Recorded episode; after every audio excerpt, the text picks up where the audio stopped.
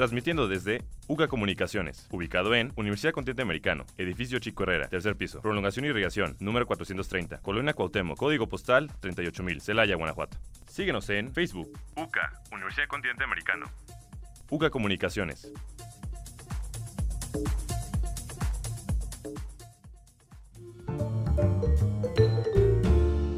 Esto es La Hora Final. Y bienvenidos una vez más a su podcast de confianza, La Hora Final. Mi nombre es Juan San Luiseño Juárez y el día de hoy tengo un invitadazo magistral, una mente maestra, un inconforme con todo, con la vida y con todo pensamiento, pero a pesar de todo, una grandísima persona. El día de hoy me acompaña Raúl Mendoza Mandujano. ¿Cómo estás? Excelente, qué buena introducción acaba de dar de mí. Pues digamos que con el paso de los años ya me he ido acostumbrando a su persona, no solo como amigo, no solo como compañero ni como consejero, sino también como maestro en alguna ocasión. Y justamente es por eso que, que me acostumbré y lo conocí bien, que decidí invitarlo en esta ocasión y bueno, muchísimas gracias por estar aquí. De nada, es un placer participar en, en, su podcast. Muchísimas gracias. Para todos aquellos que nos están escuchando, ¿quién es Raúl Mandujano? Bueno, ya saben mi nombre, usualmente me dedico a, a, la literatura, pero he incursionado en muchas áreas del conocimiento, entre ellas economía, psicología, filosofía, historia. Estudié en la Universidad de Guanajuato Filosofía, actualmente estudio un doctorado en humanidades en la Universidad Autónoma Metropolitana. Eso es lo que hago para ganarme la vida. Por otro lado, lo que siempre he realizado y me apasiona pues es escribir y pensar y testificar todos los movimientos artísticos conocidos y por conocerse. Y con todo esto de, del parón de actividades, que por el COVID, que si sí, sí es cierto, no es cierto, ¿qué tanto se han visto afectadas sus actividades? Pues considerablemente porque cerraron la escuela. Eh, sin embargo, en mi caso, esto también abrió una posibilidad porque nunca había tenido tanto tiempo para escribir. Tenía pendiente una novela y mandar a algunas revistas una serie de relatos que escribí hace mucho tiempo. También he podido leer eh, sobremanera y ver muchas películas, que eso me encanta, y escuchar mucha música es como un parón que para el artista resulta hasta cierto punto beneficioso porque nos da espacio para la creatividad. Por este parón también empecé a escudriñar en otras religiones no abrámicas, me refiero específicamente a los brahmanes y a los budistas, y creo que eso me ha resultado por demás esclarecedor.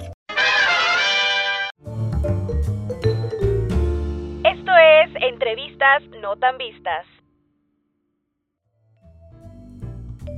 Muchos adjudican la crisis económica actual en México, actual y venidera. Uh -huh. Hay dos bandos en México actualmente. Unos que piensan que se originó a partir de la pandemia y a partir de, de este encierro y este parón económico, y otros que ya venía desde antes. ¿Cuál es la verdad? La verdad es que México se va a enfrentar a una crisis económica por lo que está pasando de, de, todo este parón económico, o ya es un problema que venimos arrastrando y esta, y esta situación nada más es un pretexto perfecto. Eh, bueno, habría que matizar esas, esas dos posturas que creo que entre las dos completan eh, mutuamente, no se excluyen. El error es tomar partido por una o por otra. ¿A qué me refiero? Es totalmente cierto y hay evidencia infinita de que México ha estado en crisis económica, si no mal recuerdo, desde 1977. Nunca ha tenido un crecimiento económico por encima del 4%. Se supone que un país que crece menos del 3 está en un problema económico grave. Pensemos en las economías norteamericanas o las economías europeas. Se declararon en crisis porque no crecían ese 3%, pero no estaban en los números de México nunca. México tiene muchos años viviendo en crisis económica, es decir, que no genera la riqueza necesaria, no produce los bienes necesarios para crecer. Eso es una verdad. Hay un ejemplo muy significativo de esta parte, si el problema de México es histórico o actual, que es el precio del dólar. El precio del dólar en los 50 estaba entre 2.50 o 3.50 dependiendo del año. Ahorita está creo que en 22, posible entre 21. Poco más de 22. 23, vamos a poner ese margen.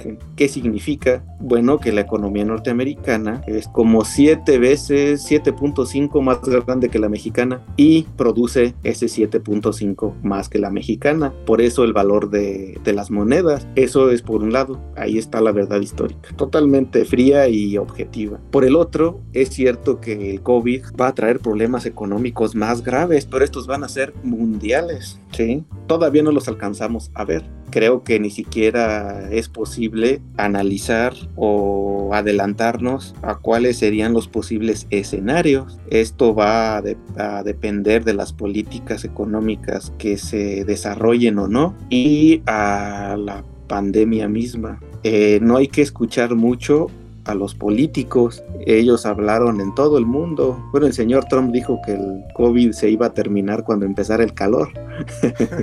sí, sí, sí. Eh, fue algo que se repitió y se repitió y se repitió hasta darse por hecho. Sí, eh, la información del COVID no nos llegó a México hasta marzo, cuando ya había varios infectados y se habló de la severidad de esa enfermedad. El gobierno mexicano eh, dijo que para julio, creo, que ya iba a estar todo solucionado yo he platicado con algunos médicos y los más optimistas dicen que hasta enero. Entonces las proyecciones de los políticos siempre son para tranquilizar a la gente, aunque esa tranquilidad sea ficticia. Entonces tenemos por un lado una verdad histórica y tenemos por otro una verdad actual. Las dos se retroalimentan. Todo lo que México dejó de hacer de acuerdo a la práctica de políticas económicas desde los 50 hasta ahorita revelan mayormente la situación en la que nos encontramos. Es todo un escenario muy complejo el que nos toca vivir y resolver. Eh, no hay una verdad única.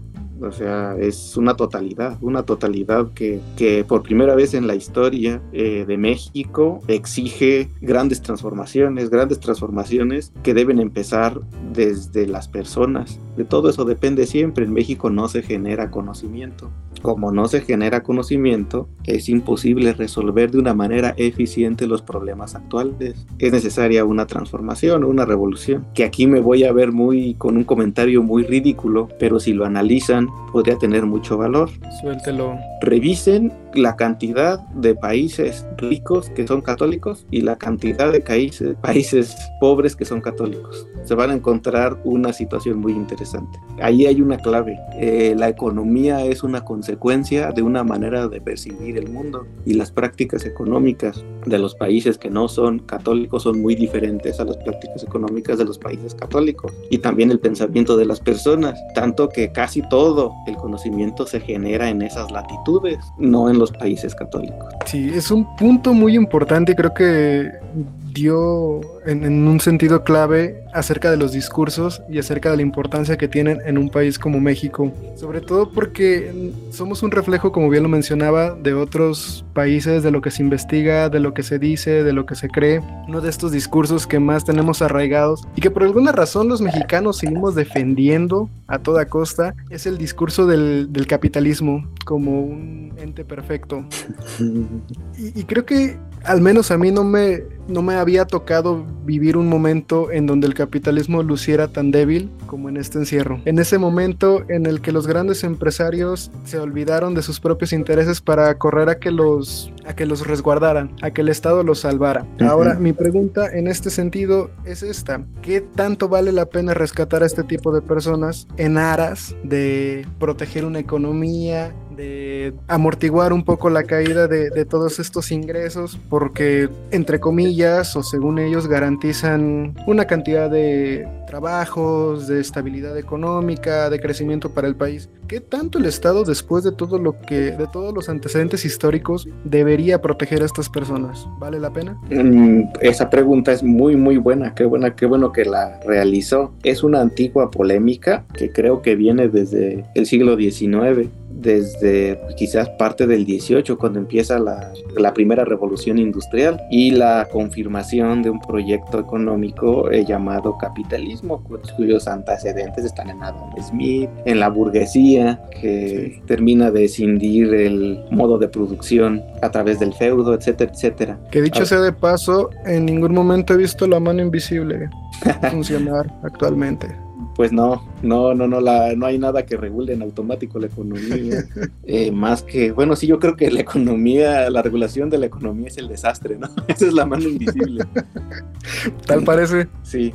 Entonces, a ver, estamos en un tiempo, y eso lo debemos entender, donde no hay respuestas absolutas. No hay un gran discurso que legisle a todos los demás. Nosotros somos los primeros que nacimos en la transición de la modernidad y otra cosa que unos llaman posmodernidad, hipermodernidad, el nombre que le quieran dar. ¿A qué me refiero con esto? El proyecto moderno se agotó, el gran discurso del Estado moderno, de la democracia moderna, del capitalismo, del socialismo se agotó, todo eso se agotó. Como vemos, la realidad nos exige otro tipo de respuestas y sobre todo otro tipo de preguntas. Cuando me preguntan, ¿vale la pena rescatar a los empresarios? Porque pues miren, hay un desastre económico y ellos este, se van a refugiar a sus casas y quieren, este, y quieren eh, mantener sus intereses. Eh, eso todavía es muy, muy, muy superficial.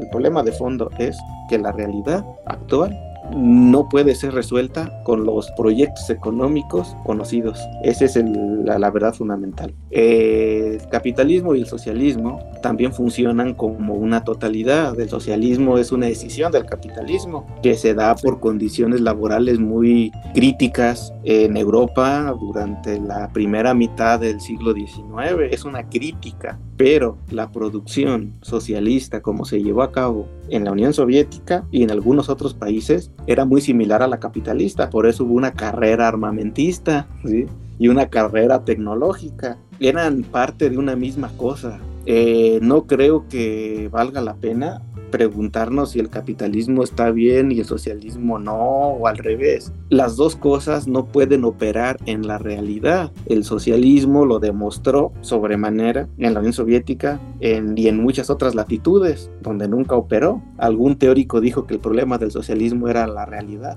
La realidad no funcionaba como ellos creían, porque eran más bien moralistas, ¿no? Entonces, este, pues así no era la humanidad como ellos pensaban. O sea, el ser humano ocupa la propiedad. Si no se enloquece, el ser humano ocupa poseer, ocupa tener. Ellos creían que no, bueno, y la realidad les afirmó que estaban errados. El capitalismo, el, el capitalismo, yo creo que la crítica más fuerte al capitalismo es la destrucción ecológica que ha organizado y urdido desde que se consolidó eh, el proyecto y se afirmó después de la Segunda Guerra Mundial. Este escenario que nos tocó ver, que todos dicen es la gran crisis del capitalismo, bueno, desarrollado Afortunadamente para los procapitalistas o prosocialistas, yo creo que desde, desde 2008 el capitalismo se está desmoronando. Eh, ya no es o no puede ser la única manera de, de administrar los bienes que la humanidad produce. No puede ser, ¿no? Porque yo sea un idealista o porque alguien opine que eso está mal. Lo que pasó este año es la primera llamada, así como en las obras de teatro. Es la primera llamada de atención a la humanidad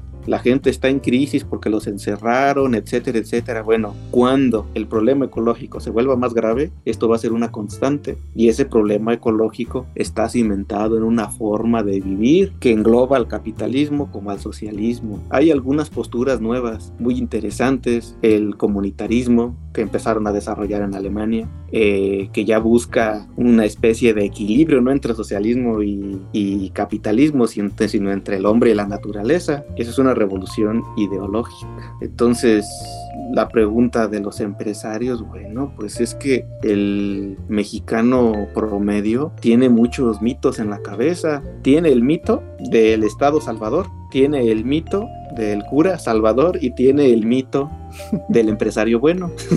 Eh, el empresario no es diferente a ninguno de nosotros y va a responder como todos nosotros. ¿sí? Entonces, de que los van a salvar o no los van a salvar, pues yo no creo que tanto como una u otra cosa vaya a resolver el problema económico. El problema económico es que no se están produciendo actualmente los bienes porque estamos en cuarentena y los bienes que quedan se están encareciendo. Mientras no se cure la epidemia del COVID, no va a haber ninguna solución. Ahora, aquí viene un paréntesis. Se va a curar la, la epidemia del COVID, pero vamos a ponerlo en las dimensiones que esto tiene. Esta enfermedad es un reflejo de lo que le pasa a las langostas cuando se vuelven una población muy numerosa. Aparece, ahora sí, lo que usted no cree, la mano invisible de la naturaleza y desata una enfermedad bien rara y reduce la población a niveles controlables. Eh, la pandemia del coronavirus también es un indicador de que la red que teje el hombre en todo el planeta y la red este, económica, productiva e invasiva en la que está metiendo a la naturaleza le va a generar problemas. Uno de los problemas es que entre la población humana más crezca, más enfermedades graves va a haber. Eh, la naturaleza no es que sea consciente, tiene mecanismos homeostáticos para regular y mantener el equilibrio del mundo. Del mundo como tal. Sí, entonces esa es una cuestión que, se debe tener en cuenta. Esta es una advertencia eh, que la gente no quiere escuchar. Si no se cambian las cosas, problemas que vienen después. Eh, para la gente del Bajío, creo que no han visto lo que le pasa a una ciudad cuando se mete en problemas ecológicos. A mí me tocó estar en la Ciudad de México el año pasado, mm, cuando la contaminación llegó a niveles elevadísimos. sí, sí, sí, fue un gran problema. Un gran problema que ni siquiera causó la ciudad, fue, fueron incendios alrededor. Bueno, la pararon, no se podía respirar el aire, no podía salir a la calle. Cuando eso pasa, hay otro, otro encierro, otra cuarentena, como ya ha ocurrido en China, por ejemplo, ¿no? Sí. Entonces, el escenario económico tiene que ver con un escenario médico y con uno ecológico y con uno Hablan de una realidad que ya no responde a los discursos que usualmente diseñamos para solucionar los problemas de nuestro entorno. Entonces, aquí el problema principal ya no solo de México al parecer, sino de manera global, es visualizar la economía y los problemas económicos por los que estamos atravesando como algo, algo aparte, algo individual, algo por sí mismo. O sea, el problema que tenemos es verlo así y no como parte de una realidad total. Exactamente, la economía es una fracción de lo real es una manifestación de lo real. Lo real es el mundo del hombre. Pero creo que muy en el fondo todos somos conscientes de lo que estamos causando, de lo que se nos viene y de lo que tenemos que hacer. Pero no sé si como, como personas, como humanos, queremos renunciar a esa dinámica social, a esa dinámica consumista. Mm. Creo que ese sería un gran problema también. Sí, es, es, medular lo que usted señala. Bueno, eh, siempre cuando hay una proyección hacia futuro, eh, pues recae esa proyección sobre dos opciones casi un sistema binario, o aprende o no aprende, nada más que si no aprende, pues el desenlace va a ser, eso sí, muy divertido. ser muy divertido. Depende para quién. Bueno, para los pesimistas va a ser muy divertido, para los optimistas. Para los caóticos. Sí, sí, sí, sí, sí.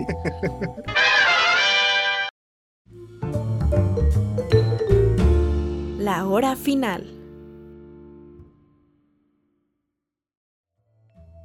Me parece una buena forma de cerrar esta cápsula. Yo creo que yo me quedo con dos, dos reflexiones. Una, que justamente debemos terminar con este pensamiento dicotómico que tenemos entre lo bueno, en que si es bueno o es malo, y que probablemente el origen y, en resumen de todo lo que estuvimos platicando, el problema principal es que nos hemos estado haciendo las preguntas incorrectas. Y mientras no nos hagamos esas preguntas eh, que, que realmente resuelvan o que realmente planteen un frente a todas las problemáticas que tenemos, no hay forma de poder solucionar nada. Exactamente, eso es lo fundamental decía un filósofo allá alemán, ¿verdad? Principios del 20, que hay que enseñarnos a hacernos a hacer las preguntas. Esa es la gran la gran idea o el gran mensaje. No tenemos respuestas porque no hemos hecho las preguntas adecuadas. Hay que enseñarnos a hacer las preguntas. Cuando pase eso van a aparecer las respuestas. Y esperemos que no sea demasiado tarde. Esperemos y si y si no, pues este hay que disfrutar, de todo el caos. Raúl, muchísimas gracias por haberme acompañado el día de hoy. La verdad fue una plática muy, muy enriquecedora, no solo para mí, sino para todos los que nos están escuchando. Creo que esta entrevista fue por buen puerto y, y esperemos que no sea la única vez que coincidamos en un proyecto así. Claro, claro, con todo gusto participamos. Y aquí andamos por cualquier cosa. Muy bien, excelente. Muchísimas gracias. Sí. Mi nombre es Juan San Luiseño y nos vemos en la próxima ocasión. Bye.